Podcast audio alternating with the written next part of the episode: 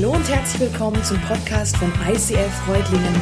Schön, dass du den Weg im Web zu uns gefunden hast. Ich wünsche dir in den nächsten Minuten viel Spaß beim Zuhören.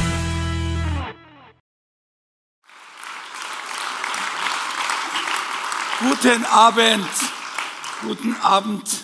Ja, dass ich so kratzig spreche, liegt nicht an eigentlich meinem Leben, sondern eigentlich an meiner Erkältung. Und ich hoffe, wenn Sie mich heute in der Früh gehört habt, ich sage lieber du, okay, also wer, wer per Sie angesprochen werden will, der, der, der, für den, Entschuldigung, für den sage ich natürlich per Sie. Aber ich sage grundsätzlich du, da ist einfacher, auch ein Geschwister und unter Menschen. Heute in der Früh hatte ich gar keine Stimme und ich habe mir gedacht, wie soll ich das beim ICF Reutlingen heute Mike Schmidt erklären, okay? Aber irgendwie habe ich es geschafft und untertags ein bisschen Tee und ein bisschen hier Tee und Lutschbonbons hier. Also im Moment geht's noch, okay? Und ich hoffe, ich werde es durchhalten, die 60 Minuten. Und diese 60 Minuten werden vergehen wie im Flug. Glaubt mir eins, es wird keine langweilige Stunde werden, sondern ähm, ich, ich bin selber oft in Vorträge und normalerweise sagt man sich, nach einer Viertelstunde, wann hört denn endlich auf zu einer Kaffeepause? Aber ich nehme euch heute mit rein in das Leben und das Leben wird vielleicht so sein, äh, wie vielleicht manche auch Teile dieses Lebens kennen. Aber ich weiß nicht warum. Ich bin von einem Abenteuer nicht vom Lesen, sondern ich habe das erlebt, reingesprungen oder umgekehrt. Ich bin von einem Ding ins andere geflogen und ich weiß heute, muss ich ganz ehrlich sagen, immer noch nicht, warum das so war. Die einzige Erklärung, die ich hätte, wenn man mich fragt, es gibt es doch gar nicht, dass man so viel lebt und noch dazu im Rollstuhl, könnte eigentlich sein, dass ich heute äh, ja die Menschen auch ich sag mal mal, in solchen Locations wie das ICF oder in anderen, zu anderen Bühnen oder egal wo, bei euch mehr in Baden-Württemberg nennt man das Männerfestbar. Gell? Also ich war in so vielen Männerfestbern, dass ich gar nicht mehr weiß als Bayer, dass das Vesper heißt, sondern Vesper. Gell? Und äh, ich finde es immer toll. Ich habe aber eins festgestellt, dass die schwäbischen Männer genauso stur sind wie die bayerischen Männer. Und ich will euch sagen, in Norddeutschland sind es noch sturer, okay? Also, das soweit. Warum lachen da immer die Frauen hier? Also das ist schon interessant. Das ist mal schon interessant zu hören. Ja, vorher bei der Probe hat man zu mir gesagt, ich sollte meinen Hut aufbelassen. Naja, also da hinter mir sieht man ja den Hut. Irgendwie ist der so zum Markenzeichen geworden. Aber jetzt lasse ich mal auf, vielleicht hilft der mit der Stimme auch ein bisschen. Ähm, ja, was erwartet euch heute? Ich werde euch heute etwas erzählen aus meinem Leben. In einer Stunde habe ich nicht so viel Zeit. Ich kann nicht das ganze Leben erzählen. Aber dafür habe ich da hinten einen Büchertisch und Weihnachten steht vor der Tür. Ja, vielleicht nimmt einer ein Buch mit, okay? Ich signiere es auch. Sage es mal dazu. Ja, äh, mein Leben, ihr habt es ja vieles schon gehört in dem, in dem Video, auf dem Videoclip, das übrigens von der DVD äh, war, das von SCM, die das über mich gedreht haben. Viele Dinge sind um Stuttgart rum passiert. Die Diskothek war in Stuttgart habe ich mir sagen lassen, ich war nicht dabei, aber derjenige, der es geschnitten hat, der hat es mir erzählt. Und ähm, ja, und so ist eigentlich vieles schon gesagt worden, aber ich will es euch noch mal ein bisschen von einer anderen Perspektive sagen, nämlich von meiner persönlich. Äh, mein Leben war eigentlich ein reines Abenteuer. Und als ich vor zwölf Jahren Jesus Christus kennengelernt habe, ich glaube mir eins, dann begann das Abenteuer erst richtig. Was ihr da gesehen habt, teilweise, ist nichts gegen das, was ich heute erlebe. Und so eine steile Ansage, die muss begründet werden. Und da möchte ich hin. Ich habe außerdem, äh, ich habe eine lebendige Beziehung zu Jesus Christus. Wer die noch nicht hat, dem erzähle ich das. Ich habe früher weder an, also ich bin katholisch, also da, da glaubt man halt an Gott, aber eine persönliche Beziehung von so etwas habe ich eigentlich noch nie gehört. Also äh, bis zu meinem 50. Lebensjahr. Und, äh, und wie das kam, ich glaube, ich fange von vorne einfach mal an. Also ich bin aufgewachsen in einem ganz normalen äh, Elternhaus. Man sagt gut bürgerlich. Mein Vater, so geht schon mal los, der war Kriminalkommissar. Ist schon gut, wenn man mal später ins Gefängnis kommt, okay, so vom Elternhaus her, der arme Papa. Und die Mama war Operationsschwester. Und ich bin damals in einem ganz normalen, ich sage jetzt mal, Einfamilienhaus in Fürstenfeldbruck bei München, ist genau in der Mitte zwischen Augsburg und München, aufgewachsen. Und alles verlief normal bis zum 50. Lebensjahr meines Vaters. Und dann hatte er einen Herzinfarkt. Ich frage mich eigentlich heute noch, wie man als Beamter einen Herzinfarkt bekommen kann. Aber ich sage sorry, meistens sitzen im Publikum auch immer Beamte, okay? Außerdem habt jetzt ihr gelacht, okay? Also muss man schon sagen. Aber ich will da auf einen ganz einen besonderen Punkt raus. Mein Vater hat sich dann, äh, ist pensioniert worden, hat sich dann selbstständig gemacht und hatte auch wieder ein kleines Problem gesundheitlich und da musste der einzige Sohn her, nämlich Josef Junior. Mein Vater hieß auch Josef. Und ich war erst 16 und mit 16 konnte man schwer dem Papa helfen und diesem, also der, der hat sehr viele äh, Produkte ausgefahren mit seinen Fahrzeugen und ähm, diesem Umstand sage ich mal heute, habe ich damals verdanken können mit 16, dass ich mit der Zusatzprüfung beim Münchner TÜV mit 16 den Führerschein machen konnte. Und die jungen Leute, von denen ich oft spreche, ich spreche oft mal in Schulen und, und oft mal, ja, in, in, vor sehr viel Jüngeren noch hier, vor 13, 14-Jährigen. Und die würden sagen, es war eine geile Sache. Nach der Schule habe ich dem Papa geholfen und am Abend bin ich in, in die ersten Diskotheken. Vielleicht kennt das einer noch, diese schwarzen Scheiben mit dem Loch in der Mitte. Und äh, heute ist alles digital. Und damals war nur richtig alles handmade. Da hat man Musik gemacht auf der Bühne. Und äh, so wie jetzt äh, Michael der noch richtig so viel ohne technisches Equipment so reingegriffen hat in die Tasten. Ja, auf jeden Fall bin ich immer am Abend in die Diskotheken gefahren und eines Abends, kurz vor meinem 18. Lebensjahr, ist es passiert. Bin eingeschlafen am Steuer, bin von der Diskothek nach Hause gefahren, Sonntagmorgen um zwei Uhr kam von der Fahrbahn ab, ich habe das Auto dann nicht mehr in den Griff bekommen und das Auto hat sich sechsmal überschlagen und ich bin in eine Waldschneise, bei uns sagt man in Bayern, ins Holz, also in den Wald rein. Und äh, da blieb mein Auto liegen. Und ich glaube, es war das erste Wunder in meinem Leben, dass nach vier Stunden später kam ein Autofahrer vorbei und hat nicht auf die Fahrbahn geschaut, sondern rein in diese Waldschneise und sah da mein Auto liegen, rief die Polizei, die kamen mit Feuerwehr, mit Krankenwagen haben mich rausgeschnitten aus dem Auto. Ich will es ein bisschen kürzer machen, haben mich dann mit einem Helikopter in eine Spezialklinik geflogen, äh, und zwar ein Helikopter der Bundeswehr. Damals hatten die noch einen, der geflogen ist, okay? Und äh, heute würden sie wahrscheinlich vom ADAC einen ausleihen, aber die fliegen alle. Aber das ist eine andere Sache. Aber ich muss sagen, kam dann die orthopädische Unfallklinik Heidelberg-Schlierbach am Neckar. Ach ja, und, äh, und, dort, und dort bin ich aufgewacht. Ich habe leider vor, dieser, vor dem ersten Helikopterflug meines Lebens nichts mitbekommen. Die haben mich einfach ins Koma gesetzt. War vielleicht notwendig, okay, aber ich bin aufgewacht in der Intensivstation. Ich weiß heute noch, mir gegenüber, ich sah als erstes einen weißen Kittel und da war ein Professor drin. Und der Professor sagte zu mir, jetzt bringe ich das von der Stimme nicht gescheit her. Auf jeden Fall, ich versuche es mal. Herr Müller, Sie hatten einen Autounfall, äh, Sie hatten eine Rückenmarks, Sie haben eine Rückenmarksverletzung, eine Querschnittlähmung und werden den Rest Ihres Lebens im Rollstuhl verbringen. Wünsche einen schönen Tag, auf Wiedersehen. Ja, ich meine, der kam schon zur Sache, könnte man sagen. Also lang, lang rumreden, der wird keine 60 Minuten brauchen, okay? Aber weißt du, wenn du so mit 17, das war ja, hey, mit 17, mancher kann sich noch erinnern, mit 17, da denkst du an alles Mögliche, da denkst du an, an was weiß ich, Weltreisen, vielleicht Studium, vielleicht Familie, Kind, alles Mögliche. Bloß nicht, entschuldigen Sie den Ausdruck, so ab in die Krüppelabteilung. Und ähm, man fällt da in ein schwarzes Loch rein. Und in dem schwarzen Loch sollte man tunlichst wieder rauskrabbeln, sage ich. Weil wenn du da drin bleibst, dann, be, dann bemitleiden dich die anderen und sagen, oh, das Leben und oh, ja, geht's dir schlecht. Und da fühlst du dich noch viel schlechter. Vielleicht ist schon mal jemand gegangen, der krank war, vielleicht keine Stimme hatte. Wenn ich das auf Facebook heute gepostet hatte und geschrieben habe, bitte betet für mich, da habe ich dann hundertmal gute Besserung bekommen.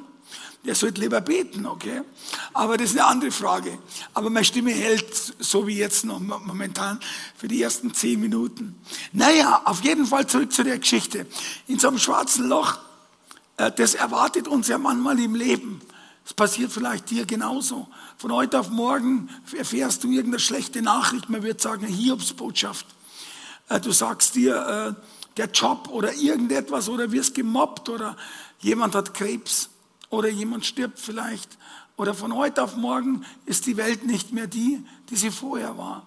Ich konnte mich übrigens erinnern, ich glaube, ich war 15 Jahre alt, bin damals noch mit meinen Eltern in Urlaub äh, gefahren. Es war ein Villach am Wörthersee und ähm, dort mit 15 lernte ich eine Blondine kennen. Aus Hamburg, die war vielleicht 14, drei Viertel oder so und verknall mich in das Mädel ohne Ende. Aber der Urlaub ist irgendwann einmal aus. Und sie nach Hamburg und ich dann nach Fürstenfeldbruck. Und wir haben uns jeden Tag, haben wir uns Briefe geschrieben. Die waren parfümiert, rosa. Vielleicht hast du es auch mal gemacht, okay? Also verrückte Zeit. Und ich bin immer dem Briefträger schon entgegen. Und einmal habe ich gleich umgerannt mit seinem Fahrzeug da, mit seinem Radl, Fahrrad. Seitdem hat er mir den gleich schon hingehalten, den, den Brief. Und nach vier Wochen bekomme ich einen Brief aus Hamburg von meiner Angebeteten. Und da steht drin, lieber Josef, du wirst schon verstehen, dass ich mein Geld lieber für Kosmetik statt für Briefporto ausgeben will. Hat die Schluss gemacht wegen Briefporto. Seitdem habe ich ein gestörtes Verhältnis zur Deutschen Bundespost. Aber es hat sie gelegt, es hat sie gelegt mit der Zeit. Aber ich will das wirklich sagen, ähm, war mein, ich wollte mir sogar das Leben nehmen mit 15, okay, wegen dem Mädel da, wegen dem Briefporto. Ja, das vergesse ich der Post nie, aber da muss ich immer dran gehen, wenn es Preissteigerungen gibt beim Briefporto. An meine 14, dreivierteljährige Freundin. Naja, auf jeden Fall bleiben wir doch bei mir damals. Es war vielleicht nicht so lustig, aber ich habe gesagt, okay, Rollstuhl, jetzt erst recht. Was heißt es überhaupt? Das wisst ihr ja auch in der Regel nicht, wenn es denn der Oma hast oder so. Oder jemand, der im Rollstuhl ist, man weiß es nicht. Damals gab es äh, Sportarten, Bogenschießen, Schwimmen und, äh, und noch irgend sowas. Also keine Ahnung, ähm, Bogenschießen, Schwimmen, was war es noch? Äh, egal. Und äh, auf jeden Fall habe ich mir das einfach angeschaut. Und glaube, das ist ganz wichtig, dass man erst einmal positiv aus dem Ding immer was rauszieht, was positiv ist. Ich habe damals ein Buch geschenkt bekommen, das heißt, es war so ein dicker, ja, so ein dicker Wälzer oder wie auch immer. Ähm, Sorge dich nicht lebe von Dale Carnegie. Vielleicht einer mal gelesen, sechs Millionenfach. Da gab es nur drei Programme im Fernsehen, kein Internet, gar nichts, hat man nur gelesen. Und ich lese da drinnen, um es kurz zu machen, die Vergangenheit kannst du nicht ändern. Die Zukunft wünschst du dir positiv, aber auch nicht eigentlich direkt, dass du sie weißt bis ins Letzte. Aber du kannst etwas machen. Du kannst im Hier und Jetzt leben. Und das war mir sehr wichtig. Im Hier und Jetzt zu leben, Tag für Tag zu leben. Und diese äh, Empfehlung gebe ich oft mal Menschen mit. Ich spreche, ich werde oft mal eingeladen, auch über Krisen zu sprechen wie man sich verhält in Krisen, was man tut, um aus einer Krise rauszukommen und was man, was man äh, nicht tut oder was man sein lassen soll. Und da ist unter anderem eben so ein Punkt, dass man eben Tag für Tag nur lebt. Nicht erst denkt weiter, was ist morgen, was ist übermorgen. Morgen, Jesus sagt, jeder, jeder Tag sorgt für sich. Und der nächste Tag wieder hat die Plage oder wie auch immer oder die Freude äh, für sich. Also, und so habe ich Tag für Tag gelebt. Es war immer besser. Ich bin dann, hatte dann ein, äh, ein, ein Schlüsselerlebnis. Ich habe einen Autofahrer gesehen, der in die Klinik fuhr, der dann sein Rollstuhl raus war, fast im Auto. Ich habe gemerkt, Autofahren geht wieder. Und dann habe ich später einen Führerschein wieder neu gemacht und so weiter mit der Zusatzprüfung. Lange Rede, kurzer Sinn, mein, mein Leben kam wieder in die normalen Bahnen. Ich wurde dann Steuerberater, ich habe es ja kurz erzählt, hatte äh, in Fürstenfeldbruck im Elternhaus meine erste Kanzlei, die zweite in Starnberg kurz vor München, die dritte in der Münchner Innenstadt am Marienplatz und die vierte in Wittenberg zwischen Leipzig und Berlin. Hatte 50 Mitarbeiter, eine nette Freundin, die Christel, die sehr bayerisch schwätzt, wird man bei euch sagen, okay? Ich hoffe, ihr habt es verstanden. Und äh, hatte äh, Auto, kleines Haus am Gardasee gemietet in Badolino in Italien und ein kleines Holzboot. Und er hätte eigentlich wirklich zufrieden sein können. Bloß das Problem ist das, wenn man alles hat, was man der Mensch so erträumt, so sage ich das ja auch, man ist dann nie irgendwie zufrieden. Es gibt immer noch wieder was. Ein neues Handy, ein neues Auto, neu, neu, neu. Und man ist nie zufrieden. Das liegt daran, weil man immer nur auf das schaut, was man nicht hat, ohne zu sehen, was man eigentlich hat. Und liebe Freunde, ich sage mal so, schau, heute ist Freitagabend. Wir sitzen hier im Warmen, wir hören eine Geschichte, wir haben vorher wunderbare Musik gehört, Delfine, Michael Toll. Und äh, ja, und, und, und uns geht's eigentlich gut. Und wenn wir draußen sind, dann müssen wir nicht, äh, äh, müssen wir nicht äh, sagen, wie kalt es ist, weil wir was zum Anziehen haben. Und manche Dinge, glaube ich, manche Menschen haben das nicht. Wir sehen nur immer auf das, was wir nicht haben. Und das wollen wir. Und letztendlich macht es einen auch nicht glücklicher. Ich will euch erzählen, wie es bei mir weiterging. Und zwar gerade auf diesem Punkt. Ich wollte damals als Steuerberater richtig Kohle verdienen, richtig Geld machen. Ich hatte Mandanten, die haben die unglaubliche Summe aus, aus einer Erbengemeinschaft von über 100 Millionen gehabt. Die haben es richtig, sagen wir mal, bayerisch krachen lassen, okay? Auf die Überholspur gelebt und, und richtig gelebt. Und so wollte ich auch hin. Ich wollte immer mehr, ohne zu sehen, wie glücklich ich eigentlich war. Wäre ich damals Steuerberater geblieben, ich glaube, mein Leben wird komplett anders verlaufen. Aber die Christel hat sich dann von mir getrennt nach zehn Jahren. Warum? Weil eine Frau will Kinder in der Regel, wollte eine Ehe und ich wollte Partyboy bleiben, okay? Weil, weil, weil es ist halt so, wenn man heiratet, ist automatisch das Single-Leben beendet. In der Regel. In der Regel, ja, nicht immer, aber in der Regel. Das heißt, das Single-Leben hört auf und das Eheleben beginnt. Ein besseres Leben. Es ist nicht, es ist nicht so, dass es anders ist. Es ist ein besseres Leben. Es ist ein komplettes eine hört auf und das andere beginnt. Ist wie bei Jesus. Wenn du Jesus kennenlernst und gehst mit Jesus, dann kannst du, ist es schwer, teilweise nicht äh, zu Jesus zu gehören oder nur am Wochenende und unter der Woche gehörst du dann deinem, deinem Chef oder so. Ähm, das ist ein Thema für sich. Aber wenn du Jesus richtig kennenlernst, äh, lernst, so wie ich das, äh, so wie mir das passiert ist, dann ist nichts mehr wie früher. Ähnlich zu vergleichen mit Single-Leben und verheiratet. Also Thema zurück damals, ich wollte reich werden. Und dann ist mir der Bruce entgegengekommen. Und die Bruce-Geschichte, die kann ich nicht erzählen in der Länge. Ich muss wirklich reinkürzen. Normal würde das mindestens eine halbe Stunde dauern. Die wäre spannend. Es sind auch vier Kapitel aus meinem Buch, aber ich will es kürzen. Bruce war ein Sohn reicher Eltern und die Eltern hatten eine Werft in Miami in Florida. Eine Marina, wie es im Englischen heißt. Und die Eltern wollten die Erbschaft, die sie ihm später geben wollten, dem Sohn, früher auszahlen aus steuerlichen Gründen. Sie wollten ihm die Erbschaft schenken im Vorhinein. Und ähm, Bruce wollte, so hieß der 28-jährige junge Mann, der Sohn, wollte das Geld in Deutschland anlegen. Und so kamen die über einen anderen Freund in Heidelberg auf den Josef Müller als Steuerberater.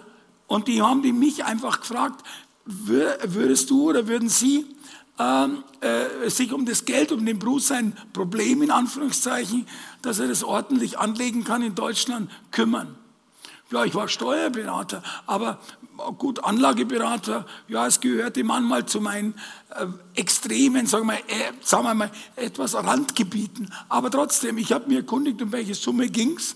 Dann haben die gesagt, um Millionen. Und ihr verrat's mir nicht, meine Provision war auch nicht schlecht, okay? Und so bin ich also rübergeflogen und habe mir das angesehen. Und habe mir die Werft angesehen, die Leute, so mittelständischer Betrieb, 80 bis 100 Leute. Und ja, alles hat gepasst. Die Eltern haben sich gefreut, dass ich da war und dass sie, der Sohn das Geld in Deutschland, in Europa anlegen will. Um es kurz zu machen, sie haben mir erklärt, dass das Geld nicht aus der Werft wäre, sondern sie sind beteiligt an einem Spielcasino. Und deshalb ist das Geld in Bar, in Cash zur Verfügung. Ich bin dann zurück nach Deutschland, habe mich erkundigt, äh, wie denn das ist, weil die Leute haben gemeint, ich soll mich darum kümmern, wie das Geld dann nach, nach Deutschland käme. Ich habe gedacht, die würden das mit so einem Werttransport oder ihr kennt das so Security-Transporte, die einfach das Geld verbringen von, von, von Supermarkt oder von der Bank. Aber bei der Frage, an dem Abendessen mit den Eltern, wie, wie, das Geld dann nach Deutschland kommt, da haben die alle mich angeschaut. Und ich habe zwar 20 Jahre lang am Abend, Sonntagabend, Tatort angeschaut, aber da kam das irgendwie nicht vor. Vielleicht war ich da krank oder so, keine Ahnung. Auf jeden Fall, ich bin rüber nach Deutschland, habe mich erkundigt beim amerikanischen, äh, beim amerikanischen Konsulat in München und beim deutschen Zoll. Und das war 1989. Und die Aussage war ganz einfach, ich konnte aus Amerika Bargeld ausführen und in Deutschland Bargeld einführen, ohne es zu deklarieren. Weil so Fragen, ist es versteuert, wem gehört das und so weiter. Zollbehörden, wusste ich als Steuerberater, können da mal ganz schön dumm fragen, okay? Naja, lange Rede, kurzer Sinn. Ich bin zu einem Münchner Koffergeschäft gefahren in der Fußgängerzone und habe mir mal fünf große Hartschalenkoffer gekauft. Und bin dann rübergeflogen an einem Freitag in einem Koffer waren meine Klamotten, meine Kleidung und am Sonntagabend sollte die Maschine wieder zurückgehen um 18 Uhr. Und ich will es abkürzen, Sonntagabend war ich mit vier Geldkoffern und meinem Kleidungskoffer wieder am Zoll gestanden. Ich musste es ja nicht deklarieren. In einem Koffer ist eine Million an Dollar, 50 und 100 Dollar Scheine. Das wusste ich natürlich vorher nicht. Aber ich habe sofort gemerkt, ich bin für sowas vollkommen ungeeignet. Ich habe geschwitzt vom ersten Moment bis zum letzten. Weil stell dir mal vor, du hast vier Millionen da, also in so im Hand Handgepäck, so ungefähr. Und also ich habe eins festgestellt, das ist nichts für mich. Es hat ja keiner gewusst, aber ich habe es gewusst, das hat mir gereicht, okay. Um es kurz zu machen, bin dann nach München, unbehelligt, kein Problem, habe es einbezahlt bei der Bank und hatte dann einen Kontoauszug, Josef Müller, Girokonto, 4 Millionen Dollar im Haben. Boah. Ich habe den immer wieder angeschaut. Aber wenn, wenn, ich jetzt, wenn, wenn die Geschichte hier zu Ende wäre, würde ich nicht weitererzählen. Aber es war nicht die ganze Erbschaft. Äh, ich bin immer wieder rüber, immer wieder rüber, zehnmal. Und wenn du das multiplizierst, dann weißt du es, 40 Millionen. 40 Millionen auf meinem Girokonto. Wenn ich heute in einen Kontoauszug hätte, würde ich das gar nicht erzählen sonst. Wow. Und ich habe eins festgestellt. Ich habe mich nicht geändert, ich war ja dasselbe, nur mein Kontostand hat sich verändert. Wie ich durch meine Bank gegangen bin, durch eine Großbank, eine deutsche, ist egal, könnte jede sein, haben die mir dreimal einen Kaffee angeboten. Früher kein Mensch mir in meiner Bank einen Kaffee angeboten. Und die Menschen haben mir alles so devot, so ein bisschen, also was von, also die haben mir ein bisschen so angeschaut, so als wäre ich wer. Und habe mir gedacht, ich bin doch dasselbe geblieben. Und wir wissen alle, Geld regiert die Welt, aber wenn du das so merkst, so richtig, dann wie auch immer. Um es kurz zu machen, wir haben investiert, wir haben äh, in der Börse, die Bank hat mir äh, Devisenspekulation empfohlen, das hat übrigens Uli Hoeneß auch gemacht, damals war es allerdings steuerfrei bei mir. Und äh, wir haben, ich habe verdient mit dem Bruce, ich habe dem Bruce seinen Anteil abgegeben und kein Monat steuerfrei, das ist unglaublich, das könnte man heute gar nicht erzählen, war unter eine Million Verdienst im Monat. Für mich als, so als kleinen Steuerberater, boah, Hans im Glück oder Josef im Glück, ist unglaublich. Und äh, dann hm, habe ich natürlich so gehandelt, so wie mir das die Menschen entgegengebracht hatten. Und das hätte ich eigentlich nicht tun sollen. Ich schäme mich heute drüber und ich äh, erzähle das auch vor jungen Leuten und sage immer, das war wirklich ich, auch dekadent. Ich würde das heute ganz anders angehen. Aber ich habe damals gemacht, du musst heute zeigen, wer du bist. Vielleicht kennen Sie manche Menschen genauso. Ich war, ich bin diesen, diesen dummen Strahl da gegangen, habe Autos gekauft, habe Wohnungen gekauft, hatte eine Wohnung in Dubai, in Los Angeles, in Monte Carlo, und eine Riesenjacht auch noch auf äh, Mallorca. Und natürlich ein Haus neben der Claudia Schiffer. Die war damals ziemlich in. Und mein Haus auch. aber, aber jetzt kommt's. Und, und ich bin, ich habe Rockstars kennengelernt, Popstars, Schauspieler, Industrielle, die ganzen Menschen, die glauben, sie sind was und die, die es wollen, auch noch, okay? Ähm, sogenannte High Society. Ich wurde zum einen, zum anderen gereicht, aber jetzt kam's. Ich hatte alles, was ich mir gewünscht hatte. Oder alles, ich konnte mir auch alles kaufen. Mit Geld kannst du viel kaufen, aber mein Herz ist nicht glücklich geworden. Mein Herz ist nicht glücklich geworden. Wieso passiert sowas? Wenn du heute die Werbung ansiehst, überall, du musst investieren, du musst was kaufen, damit du glücklich bist. Und in Wirklichkeit, wenn wir ehrlich sind, kauft man nur was, um dem anderen zu imponieren, den wir sowieso nicht mögen, okay? In der Regel. Und ich habe gemerkt, dass wir die ganze, dass diese ganzen Statussymbole nicht glücklich gemacht haben. Ich habe auch mit anderen gesprochen, die so viel Geld hatten. Und auch die, manche waren ehrlich und haben es mir bestätigt und haben gesagt, nach außen ist Show. Und wie es innen drin aussieht, geht keinem was an.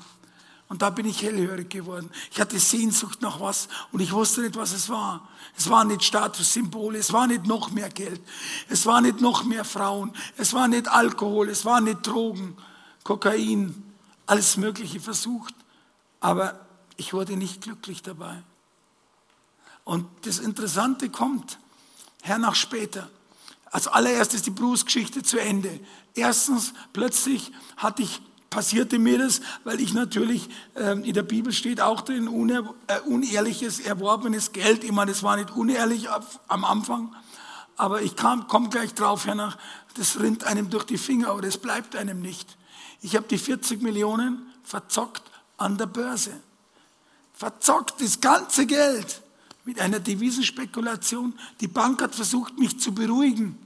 Beruhige mal jemand, der 40 Millionen verliert. Sie, der, sie, die Bank hat gesagt zu mir, Josef oder Herr Müller haben sie gesagt zu mir, das Geld ist ja nicht weg, es hatte nur anderer. Es ist eine sehr beruhigende Aussage, okay? Also, äh, obwohl es wahr ist, okay?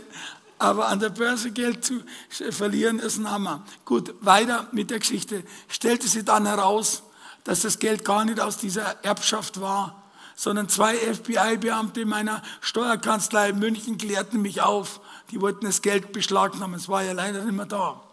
Und zwar die Gelder, die, die Werft war gemietet, die Eltern waren bezahlte Schauspieler.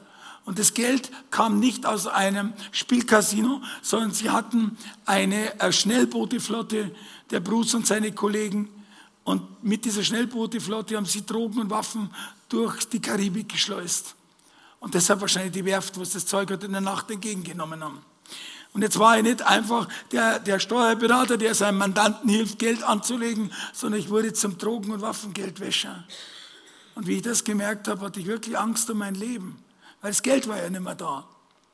Bruce, und dann kam das nächste. Ich glaube, zu mir zu Hilfe, weil, ich, weil wenn ich dem das erzählt hätte, dass das Geld weg ist, ein Menschenleben wäre nichts wert, wenn ich 40 Millionen aus kriminellen Geschäften erwirtschafte. Und dann kam das nächste Wunder. Bruce wurde verhaftet. In Fort Lauderdale, Florida, vor einer Diskothek namens Joseph. Manchmal, manchmal gibt es auch etwas, wo man Schicksal, wo man, wo man lächeln muss drüber. Um es kurz zu machen, und jetzt will ich ein bisschen schneller äh, die ganze Geschichte erzählen. Ähm, ich war dann leider ohne Geld. Meine Steuerkanzleien hatte ich vernachlässigt. Andere Firmen hatte ich auch. Aber das Problem ist das, ich brauchte dringend Geld, um meinen dekadenten äh, Lebensstandard zu füttern jeden Monat. Menschen, Bodyguards, Köche, äh, Bootspersonal, alles musste bezahlt werden. Und dann habe ich den Fehler meines Lebens gemacht. Mir tut es heute noch leid. Und ich sage heute zu den Menschen, egal vor wem ich spreche, überlege dir ganz gut, vor wem du dir Geld leist und an wen du Geld verleihst. Ich habe das einzige Ausweg gesehen, meine Mandanten um Gelder anzubitten. Und zwar zu bitten, dass man mir Darlehen gibt. Gegen guten Zinssatz haben die Mandanten in meiner Steuerkanzlei, im Steuerberater gern Geld gegeben, okay? Und das war mein Problem. Es lief immer so einfach, immer, immer mehr geliehen und mehr. Irgendwann klopfte das schlechte Gewissen in mir an und hat gesagt, Josef Müller, du schuldest Millionen an deine Mandanten und kannst es nie wieder zurückzahlen. Ich wollte es zurückzahlen in Raten, aber bei Millionen äh, als Steuerberater, wenn du ich sag mal, wenn du kaum was abwirft, die Steuerkanzlei, weil ich hatte über Steuerberater eingesetzt, dann tust du schwer. Und da habe ich das einzig Richtige gemacht. Ich habe mich angezeigt bei der Staatsanwaltschaft München II äh, wegen Unterschlagung von Mandantengeldern. Und dann war ich eigentlich froh, dass da ein Ende war. Man hat gut zu Recht, man hat mich verurteilt, man hat mir viereinhalb Jahre Haft gegeben, also verurteilt zu viereinhalb Jahren Gefängnis. Und ähm, es war alles zu Recht. Ich habe ja Mist gebaut. Aber kein Gefängnis in ganz Bayern wollte mich aufnehmen. Weil die waren alle nicht behindertengerecht, überall Stufen über Stufen. Ich meine, Behinderte wollen ja, dass alles eben ist. Ich war ganz froh drüber. Und äh, ich war haftunfähig. Und jetzt spielen wir das Ganze weiter, nach zehn Jahren später. Müller ist wieder, Müller ist wieder on top. Ich bin immer wieder aufgestanden, immer wieder weiter. Ich hatte dann, äh, Steuerberater musste zurückgehen. Ich hatte dann aufgrund meiner guten Beziehungen, hatte ich in Monte Carlo äh, Häuser verkauft und Immobiliengeschäfte gemacht. Und es hat mir wieder hochgebracht. Im Jahr 2004 hatte ich eine Vermögensverwaltung mit vielen, mit 400 Kunden und 20 Millionen wieder. Und war wieder on top und hat nicht daraus gelernt. Und plötzlich passierte etwas, wo ich eigentlich damit nichts zu tun hatte. Plötzlich wurden die Gelder, die ich da verwaltete, gepfändet. Gepfändet von einem Dritten und ich wusste nicht wer. Die Bank hat es mir nicht gesagt, ich werde es erfahren. Und mein Anwalt hat gesagt, du musst jetzt sofort rausfinden, wer das war. Wenn einer der Kunden, die dir Geld gegeben haben, fest, feststellen, dass das Geld nicht mehr in deinem Zufluss- oder Einflussbereich ist, dann hast du ein Problem. Dann werden die zur Polizei gehen und du wirst verhaftet. Und dann bin ich auf Flucht gegangen, um meine Unschuld zu beweisen. Zuerst nach Wien, von Wien nach London, von London nach äh, New York und von New York aus bin ich zu meinem Penthouse, das ich noch hatte, nach Miami, Florida. Und dort war ich im Oktober 2004 und konnte in zwei Monaten herausfinden, was passiert war. Nämlich drei Anwälte, drei Rechtsanwälte und ein Notar, die beide, die alle, ich sage mal, in Vermögensverfall gekommen sind. Der Notar hat auch seine Lizenz verloren, weil er krumme Dinge gedreht hat. Die waren pleite und die wussten, dass der Müller 20 Millionen hatte, Kundengelder. Und mit einer perfiden juristischen äh, Methode haben die das Geld gepfändet. Ich will da gar nicht näher drauf eingehen. Und ich habe es rausgefunden. Und ich habe im Dezember in zwei Monaten einen acht Seiten langen Brief geschrieben an meine Frau. Ich war mittlerweile verheiratet, das habe ich jetzt unterschlagen, aber nicht mit der Hamburgerin, okay, äh, sondern Sandra. Ähm, und äh, auf jeden Fall habe ich zu ihr den Brief geschickt, habe gesagt, schneid den Absender ab, das habe ich wieder bei Tatort gesehen und schickt es zur Münchner Staatsanwaltschaft, die mich natürlich gesucht haben, weil wenn du abhaust, ist ganz klar. So, und was passierte? Ich hätte eigentlich rüberfliegen können, ich habe meine Unschuld bewiesen, aber ich war feig. Außerdem hat es in Miami im Dezember 35 Grad gehabt und in München, naja, so, so warm wie in Reutlingen. Und, äh, und dann habe ich mir gedacht, okay, wartest du, bis die das jetzt rausfinden, dass das stimmt. Und im Mai, Juni, wenn der Augustiner Biergarten in München wieder aufmacht, dann fliegst du zurück, okay? So war es geplant. Aber, und jetzt kam's, im Februar 2005, an einem Freitagabend um 22 Uhr, nicht ganz wie jetzt, 22 Uhr, ich bin in meinem Penthouse, schaue aufs Wasser raus, auf den Atlantischen Ozean, 20. Stock, und mir ging es irgendwie nicht gut. Ich war, man könnte sagen, melancholisch oder irgendwie. Ich bin da rausgefahren mit dem Rollstuhl und schaute da runter von dem Balkon. 20. Stopp war ganz oben und unten sah ich die Vorfahrt und so ein Ensemble von, von Palmen. Und ich weiß nicht, was mir da passiert ist. Irgendwie, es hatte nie davor und nie danach. Ich hatte plötzlich Todessehnsucht, da runter zu springen, meinem Leben am Ende zu machen. Ich weiß nicht warum. Dass ich nicht gesprungen bin, sieht man ja. Aber da passierte mir das Krasseste, was mir je in meinem Leben passiert ist. Kurz bevor ich da springen wollte, hörte ich eine Stimme hinter mir. Eine Männerstimme. Und da war jemand dabei, weil Männerstimmen ohne Mann gibt es selten. Außer am Telefon vielleicht. Aber ich hörte einen Mann atmen hinter mir. Und ich hatte weder was getrunken, noch was genommen, noch kann ich, noch kann ich eine innere Stimme von einer äußeren unterscheiden. Und der Mann sagte Folgendes. Josef, sagte er, du warst noch nie feig. Flieg jetzt rüber, du hast schon vieles gemacht in deinem Leben, aber du warst noch nie feig. Flieg jetzt rüber und stell dich den Behörden, du hast deine Unschuld bewiesen und mach dieser Flucht ein Ende. Nicht mehr und nicht weniger. Aber wenn du bei dir zu Hause bist und hörst plötzlich eine Stimme, wenn du alleine bist, dann hast du ein Problem. Ich bin rein in mein, in mein Wohnzimmer und habe geschaut, wo ist der Mann? Er war nicht da. Ich habe jede Tür aufgemacht, er war nicht da. Und dann bekam ich es mit der Angst.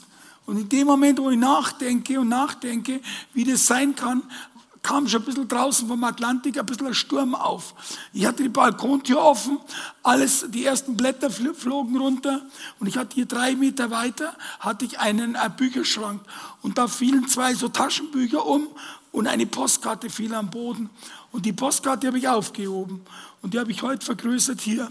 Und auf der Postkarte, die ist übrigens vor der Christoffel Blinden Mission, wenn die jemand kennt, da hat meine Mama immer Geld gespendet, damit ähm, Kinder in Afrika für 50 Dollar eine Augenoperation haben. Und diese Postkarte, original vergrößert, las ich. Und da steht drauf, sei unerschrocken und unverzagt, denn dein Gott ist mit dir, wohin du auch gehst. Sei unerschrocken und unverzagt, denn ein Gott ist mit dir, wohin du auch gehst. Unten steht nur Josua oder Joshua 1,9. Ja, ich habe mir nicht viel gedacht dabei. Ich meine, ich war früher Ministrant.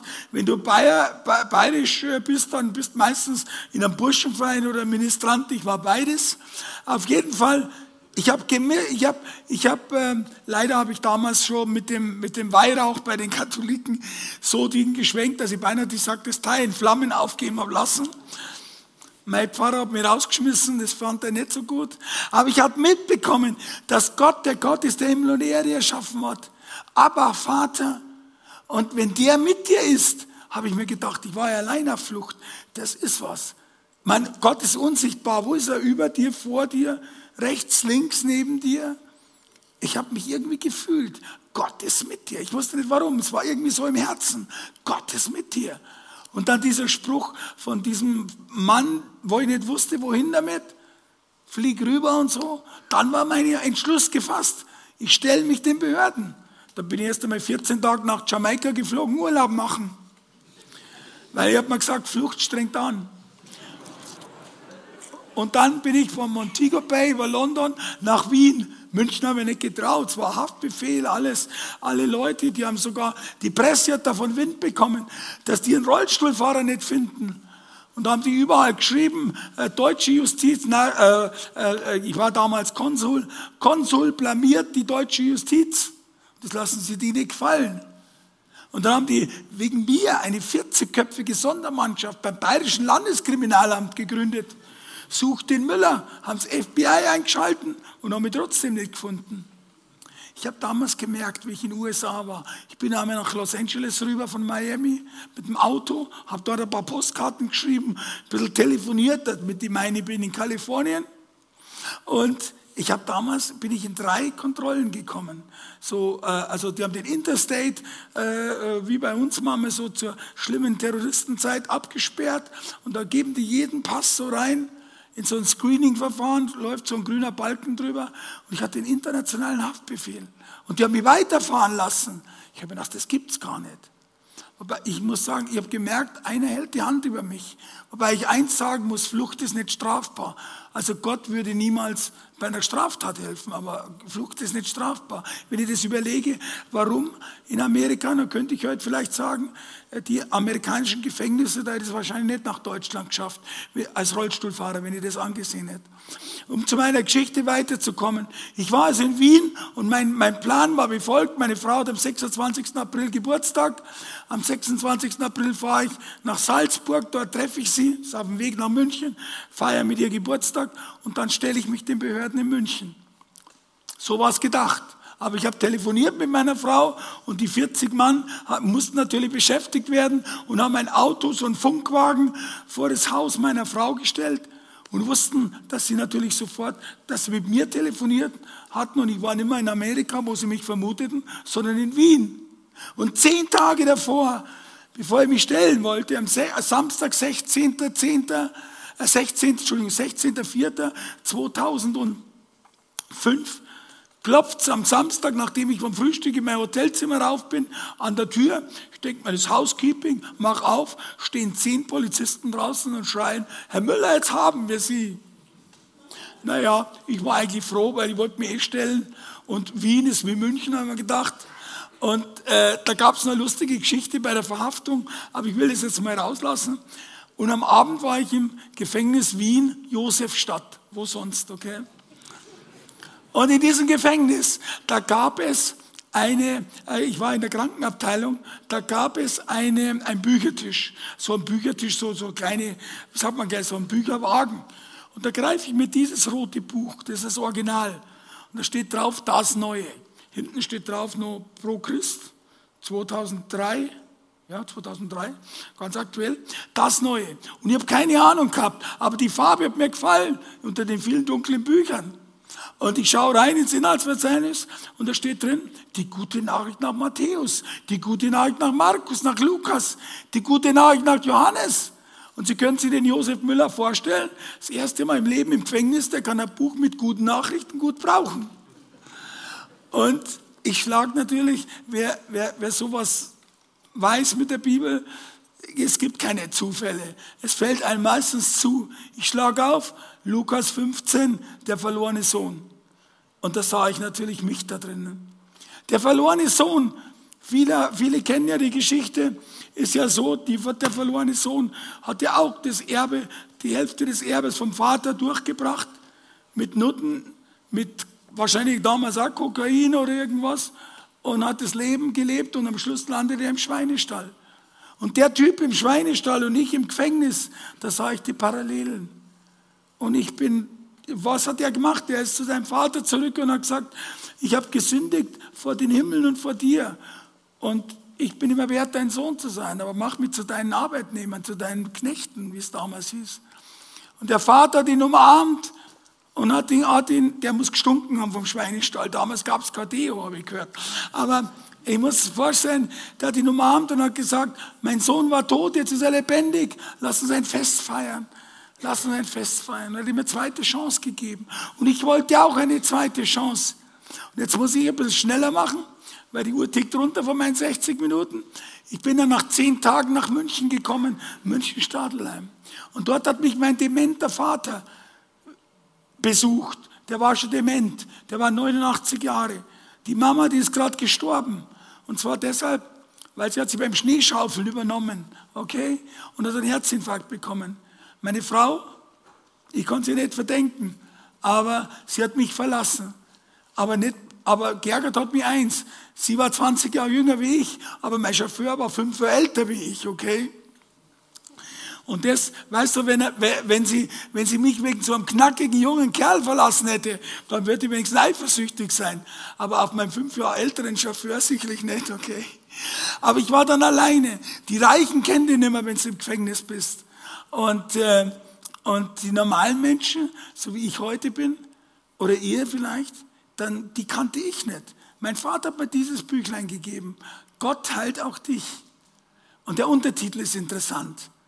Nämlich da steht draußen, es steht drauf, seelische und körperliche Heilung durch einen lebendigen Glauben. Und ich bin katholisch.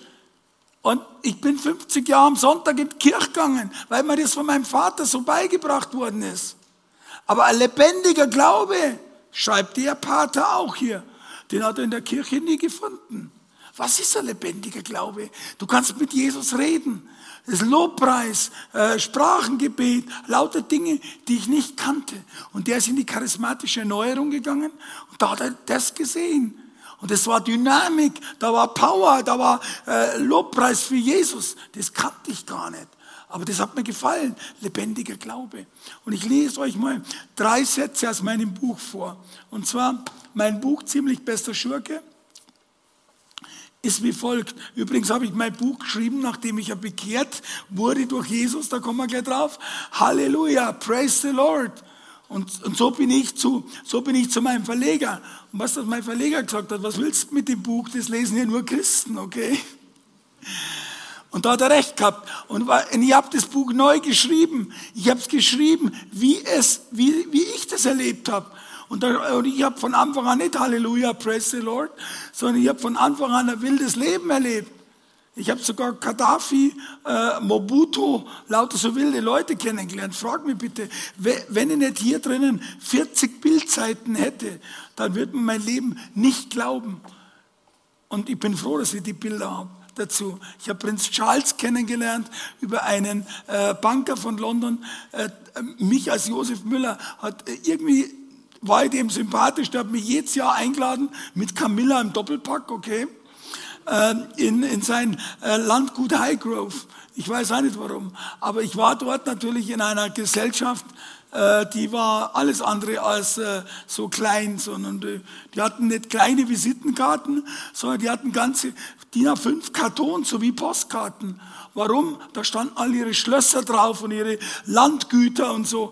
Ich habe zu meiner Frau gesagt, tu die kleine Visitenkarte weg hier, ist ja blamabel da. Wir haben weder Schloss noch sonst was. Ja, das war so die Gesellschaft, da könnte ich viel erzählen.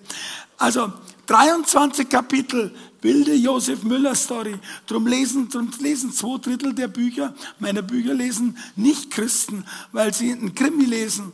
Aber sie kommen dann auch in Kapitel 24. Und Kapitel 24, wenn der Einband mag, heißt, die Change Manager kommen an Bord die Change Manager, die Wechselmanager. Im Gefängnis stürzte mein Imperium, mein Denken, mein Leben, meine Werteordnung. Es stürzte einfach alles wie ein Kartenhaus in sich zusammen. Ich war in der dunkelsten Stunde meines Lebens angekommen. Und ich hätte mir wirklich damals mein Leben nehmen können. Nicht so damals wie am Balkon, da, da ging es mir ja gut. Aber ich hatte keine, ich hatte schlechte Vergangenheit. Ich habe das erste Mal im Gefängnis nachgedacht über mein Leben. Und das will ich proklamieren, das will ich sagen. Denk über dein Leben nach. Denk mal nach, wo du herkommst, für was du auf der Welt bist. Ich stehe oft mal bei Männerfestbahn, bei 60, 70, 80-jährige Menschen, Männern, Entschuldigung, und sondern Menschen. Und, äh, und stehe vor denen die Kinder sind aus dem Haus, die Enkelkinder, das Haus, alles. Was haben die für Zukunft? Was, was erwartet ein 70er, 80-Jähriger? Was, was ist danach? Was kommt? Irgendwann kommt der Tod. Was ist danach? Und ich muss ganz ehrlich sagen, ich habe das erste Mal mit 50 nachgedacht, was mein Leben für einen Sinn hat.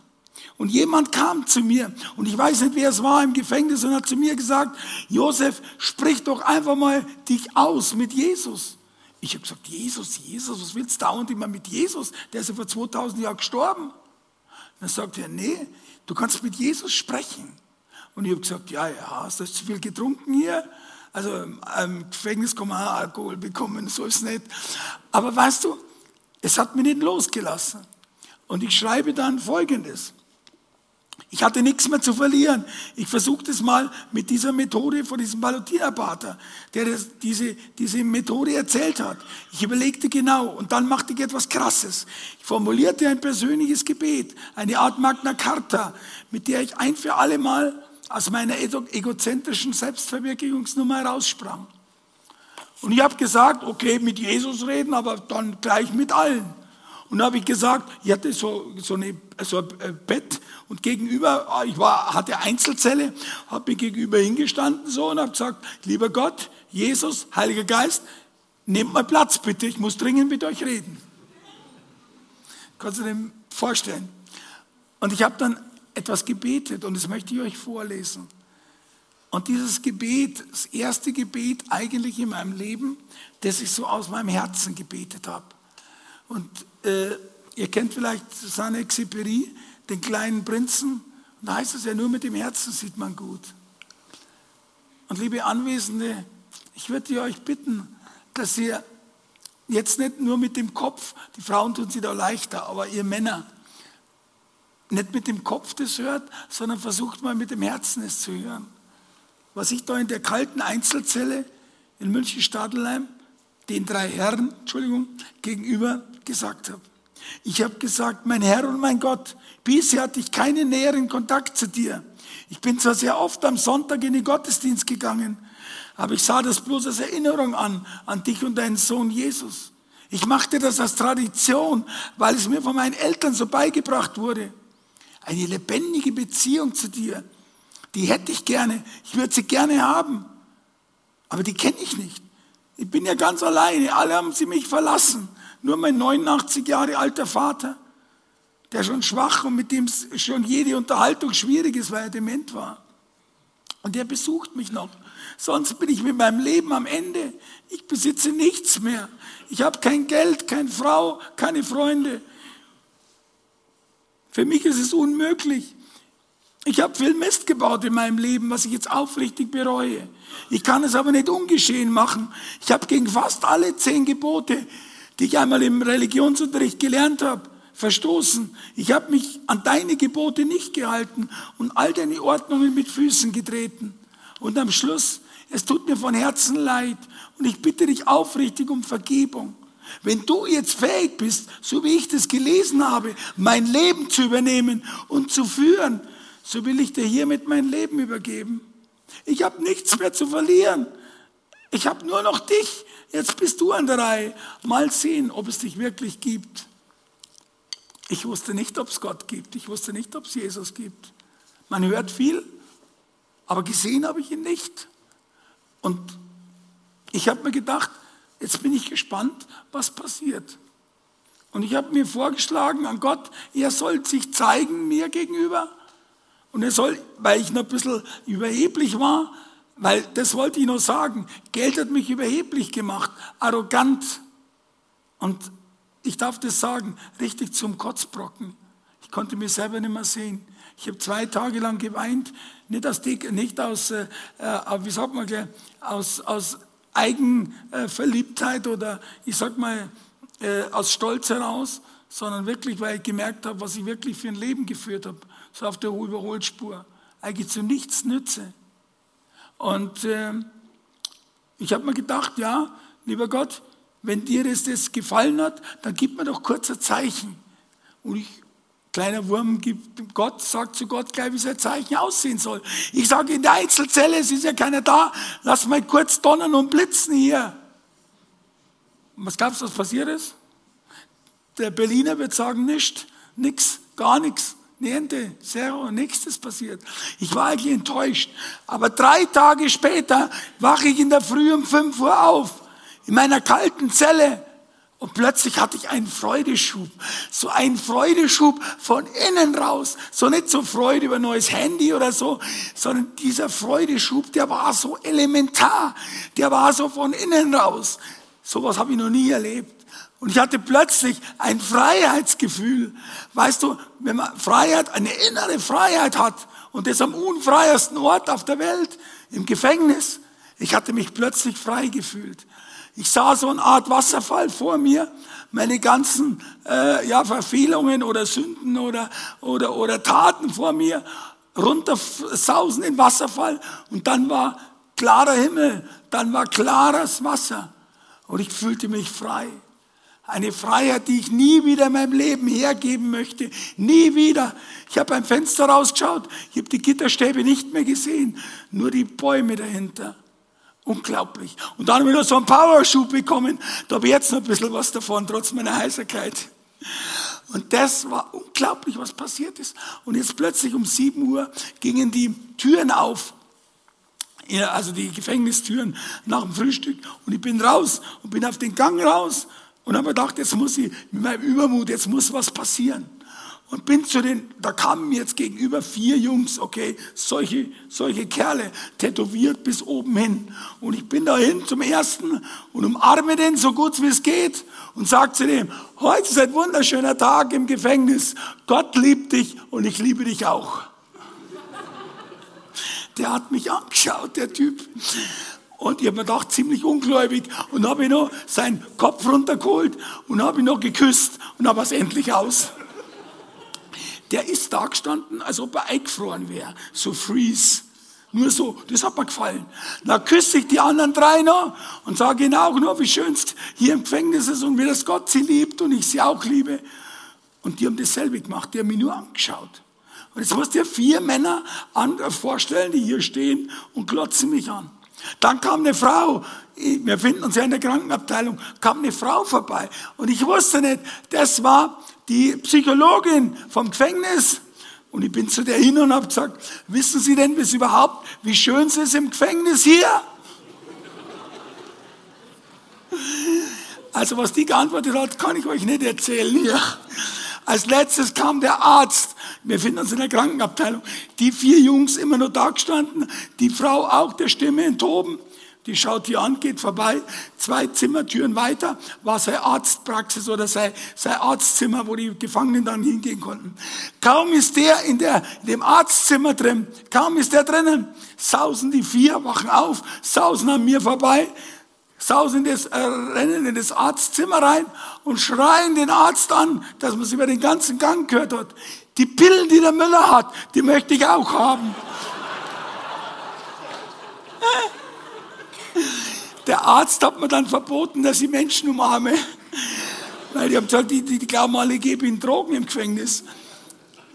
Wisst ihr was? An diesem Zeitpunkt hat sich mein Leben komplett geändert. Ich habe eine Freude im Herzen, ich habe eine Freiheit im Herzen und ich fühle mich, äh, äh, hey, ich sause von Bühne zu Bühne, von ICF zu ICF, hätte ich beinahe gesagt. Ich war schon über 15 oder 20 und ich habe in den letzten fünf Jahren über 550 solche, ähm, ja, ich sage nicht Dienste, sage jetzt mal so, verrichtet. Und, und ob im Flugzeug oder im Auto, ich bin immer unterwegs. Und das, diese Kraft, diese Power, diese Freude, die erhalte ich von oben. Und du sollst mich mal erleben, wenn ich Stimme habe, dann geht's richtig los, okay? Heute bin ich nur ein bisschen zurückhaltend, weil ähm, ich will nicht, dass meine Stimme ganz wegbleibt, weil den Schluss will ich euch jetzt noch mitnehmen. Wir kommen in die letzten Minuten, ich könnte euch viel erzählen, aber ich will euch eins sagen. Übrigens bin ich vielleicht noch äh, davor schnell eingeflochten. Ich bin ähm, dann in das, äh, nach, dem, äh, nach den fünf Jahren, vier Jahren, äh, na stopp, ich muss das, noch, das muss ich noch mitbringen. Ich wollte ja Jesus kennenlernen. Ich kannte ja Gott gar nicht, den Heiligen Geist, außer dass die bei mir Platz genommen haben. Und ähm, ich habe dann als Katholik, ich wollte es näher kennenlernen und im Gefängnis ist es nicht so einfach.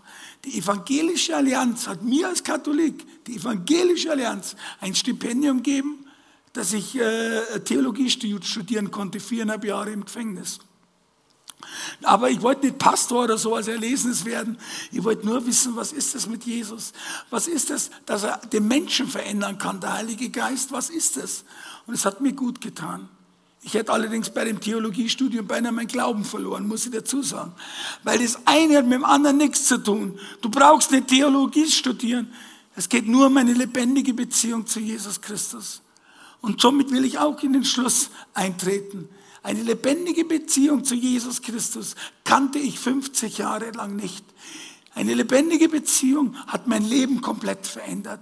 Und zwar bin ich heute im Gegensatz zu früher sehr zufrieden. Ich bin, glaube ich, der glücklichste Mensch in je in meinem ganzen Lebensabschnitten. Ich besitze heute kaum mehr was. Klar, weil ich habe alles hergeben müssen. Meine Gläubiger haben alles. Da draußen steht ein schwäbisches Auto. Das hat mir einer geschenkt. Das ist unglaublich, okay? Alleine diese Geschichte, dass mir ein reicher Mann, nachdem ich vier Dienste geleistet hatte bei Leo Bigger in, in Zürich, äh, hat mir jemand eine Mail geschickt, äh, ein sehr reicher Mann, und hat mir ein Auto geschenkt. Das ist unglaublich. Ich habe zuerst gemeint, das gibt's nicht, okay? Aber wie er da, und es nicht Christ, und er hat gesagt, er hat zweimal geträumt von Jesus Christus. Und Jesus hat ihm gesagt, es kauft ihm Josef Müller ein neues Auto. Und er wusste nicht einmal, wer Josef Müller war. Und dann hat er gesagt, ich habe Angst, dass ihr drittes Mal träumt, dann geht's nicht so gut aus. Es ist unglaublich. Heute sind wir Freunde. Er wohnt auch nicht mehr in Zürich, sondern in Kitzbühel. Aber es ist, aber trotzdem, sowas passiert. Ich erlebe jeden Tag Wunder. Und jeder, der eine lebendige Beziehung mit Jesus hat, erlebt dieses Wunder. Jesus kümmert sich um einen. Der ist da. Das ist nicht nur weltfremd. Das ist nicht nur ein Buchglaube. Jesus ist, Jesus, mit Jesus ein Leben zu leben, ist eine lebendige Liebesbeziehung. Hier sitzen ein paar Menschen. Ich kenne eine persönlich, die Jesus erst seit kurzem kennengelernt haben. Und es funktioniert. Und sie glauben es nicht, aber Jesus zeigt sich. Er sagt, ich bin da, ich habe dich lieb. Ich will mit dir ein Leben beginnen. Gib mir du dein Vertrauen und ich gebe dir das, was du brauchst. Nicht, was du nicht brauchst. Ich habe alles geschenkt bekommen. Mein Vater ist gestorben vor drei Jahren, äh, vor fünf Jahren mit 97, also der hat den Herzinfarkt gut überlebt. hat mir sein Haus gegeben, schuldenfrei. Mir geht's heute gut. Ich habe alles, was ich brauche. Von dem, was ich verdiene, das geht in eine Stiftung und trotzdem zahle ich noch jeden Monat ab an Menschen, die ich geschädigt habe. Das ist mir wichtig. Mir ist wichtig, Schulden gut zu machen. Nicht nur zu sagen, ich äh, erzähle jetzt von meinem Leben, sondern was ich geben kann, überweise ich den Menschen. Da gibt es ein gewisses System dazu. Aber das, was ich geben kann, gebe ich ab an die Menschen, die ich geschädigt habe. Weil ich kann nicht nur sorry sagen, sondern ich muss eine tätige äh, äh, Wiedergutmachung leisten. Das ist was Selbstverständliches. Das möchte ich gar nicht nur am Rande erwähnen, weil mich die Leute immer danach fragen. Was habe ich noch zu sagen in den letzten Sekunden dieser 60 Minuten? Wenn du Jesus nicht kennst und hier bist und Jesus wirklich noch nicht kennst, dann will ich dir sagen, es ist wert, dass du dich A damit beschäftigst, B bist du hier am richtigen Ort, du kannst Menschen fragen und ich sage dir eins, etwas Lohnenderes gibt es nicht. Ich bin eigentlich Steuerberater, ich glaube nur an Zahlen. Jetzt hätte ich beinahe gesagt, um Bilanzen, die du selber gefälscht hast, aber das sage ich nicht. Verstehst du? Ich glaube nicht an was Mystisches. Aber wenn du jemand erlebst, der mit dir ist und du merkst, da ist jemand da, und der spricht in Träumen mit dir, in Tagträumen durch andere Menschen. Es gibt 25 Möglichkeiten, habe ich mal gelesen. Ich komme auf 15, wie Jesus mit dir sprechen kann. In der Bergpredigt bei Matthäus, im Evangelium steht drin, geh nach Hause, ihr bleibt noch ein bisschen da, geh nach Hause und schließ dich ein in deine Kammer oder dein Zimmer und red mit mir. Wenn du Jesus nicht kennst, dann hast du noch nie versucht, mit ihm zu reden. Versuch's einfach mal. Es kostet nichts, es tut nichts weh. Hier gibt's genügend Menschen, die können dir das zeigen. Und da ich oft gefragt wäre und ich sowas ungern jetzt so massenkollektiv mache, das heißt also nachbeten und so, habe ich hier etwas, das ist ein sogenanntes Übergabegebet, wo Jesus Christus steht, vorne und unten Amen. Und hinten steht, wie geht's weiter? Zum Beispiel hier in der christlichen Gemeinde wie zum ICF zu kommen. Das ist ganz wertfrei, ohne etwas. Diese Gebete, das kannst du hinten abholen. Nimm da ein paar mit oder nimm da einzelne mit. Das ist wichtig. Das verändert dein Leben. Außerdem solltest du in meinen Vorträgen nicht umsonst kommen. Und ich will, äh, Eintritt kostet ja eh nicht, aber ich will dir etwas mitgeben. Ich schenke jedem eine Million Euro, okay?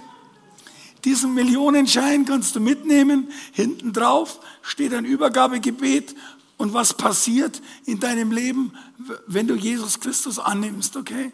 Aus meiner eigenen Erfahrung. Und das Lustige ist das, wenn du das richtig faltest und wirfst am Boden hin, schaut aus wie ein Zehner, okay? Den hebt jeder auf, okay? Das ist bei uns das ist für uns in der Stiftung das billigste Evangelisationsinstrument. Keiner hat eine Million bis jetzt abgelehnt. Ich muss da allerdings eins sagen, zahl nicht beim Bäcker, der kann da nicht rausgeben, okay?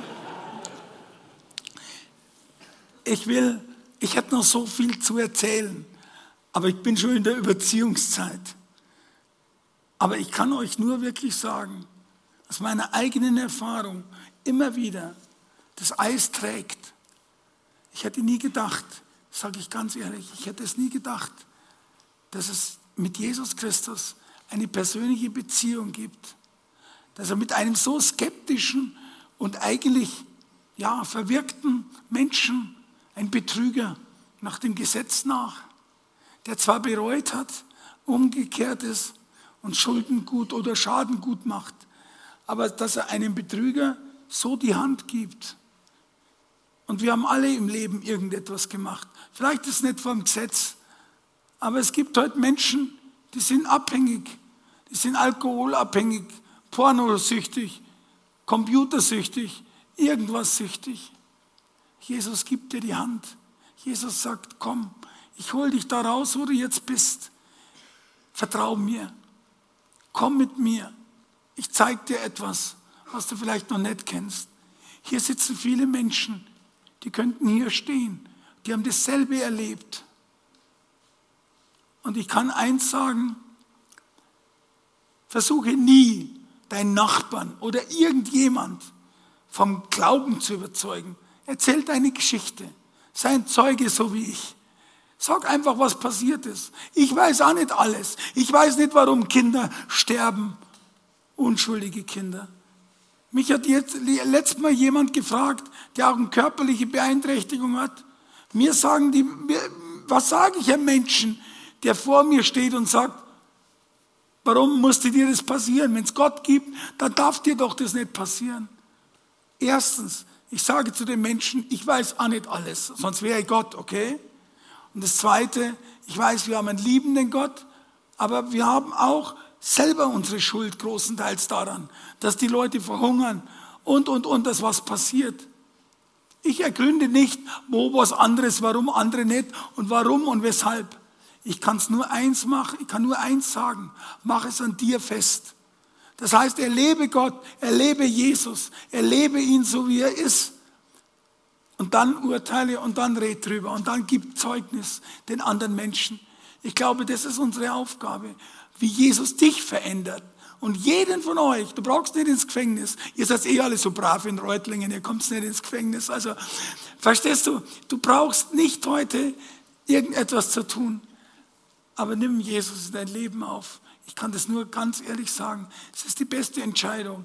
Sie tut nicht weh, sie kostet nichts. Und wenn, dann ist es nur eine Erfahrung. Jesus wartet auf dich. Er sagt in der Bibel, von demjenigen, der mich sucht von Herzen, von dem lasse ich mich finden.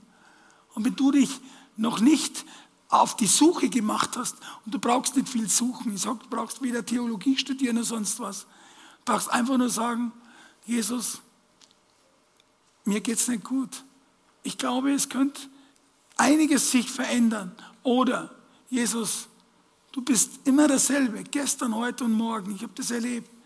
Menschen verändern ihre Meinungen, aber Jesus ist immer gleich.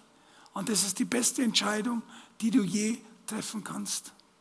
Ich danke euch fürs Zuhören und ich danke dem Heiligen Geist, dass er meine Stimme hat eine Stunde lang reden lassen, eine Stunde sechs Minuten.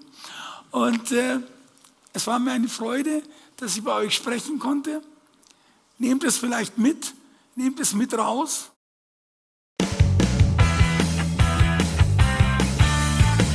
ICF Reutlingen sagt Dankeschön fürs Reinklicken.